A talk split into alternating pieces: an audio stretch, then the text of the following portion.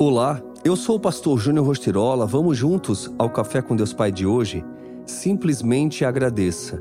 Louvarei o nome de Deus com cânticos e proclamarei sua grandeza com ações de graças. Salmos 69, 30. A Bíblia nos orienta constantemente a exercermos a gratidão a Deus Pai, louvando e compartilhando sua bondade. Lembro-me da passagem que Jesus, antes da última ceia, ergue o pão aos céus e dá graças ao Pai. Dar graças é uma atitude de louvor e reconhecimento de que Deus é soberano sobre todas as coisas e tem cuidado da nossa vida. Se eu lhe perguntar quais são os motivos que o fazem agradecer e louvar a Deus, você rapidamente os encontraria e citaria ou precisaria de tempo para lembrar de algo? Quero dizer que basta olhar ao redor que encontramos incontáveis motivos para dar graças ao Pai. Por exemplo, pela vida, pela saúde, pelo alimento que tivemos à mesa hoje ou simplesmente por ter o teto sobre a cabeça ou uma cama onde dormir, entre tantas outras coisas.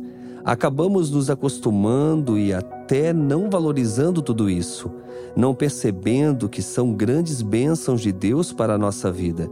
Muitas vezes, ocupamos nossa cabeça e procuramos grandes e imponentes conquistas e acabamos nos esquecendo das mais importantes que Deus já concedeu.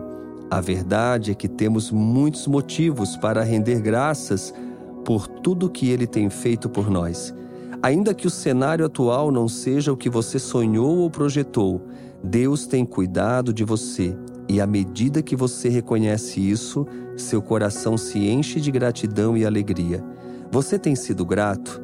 Quero propor um desafio para você hoje. Pare por um minuto, olhe à sua volta e simplesmente agradeça a Deus. Ao término desse momento, tenho certeza de que você se sentirá bem e com o coração em paz. Alegre-se, porque Deus tem cuidado de você. E a frase do dia diz: a diferença entre o sábio e o insensato é que o sábio é grato. Seja sábio. Simplesmente agradeça tudo que Deus tem feito em seu favor.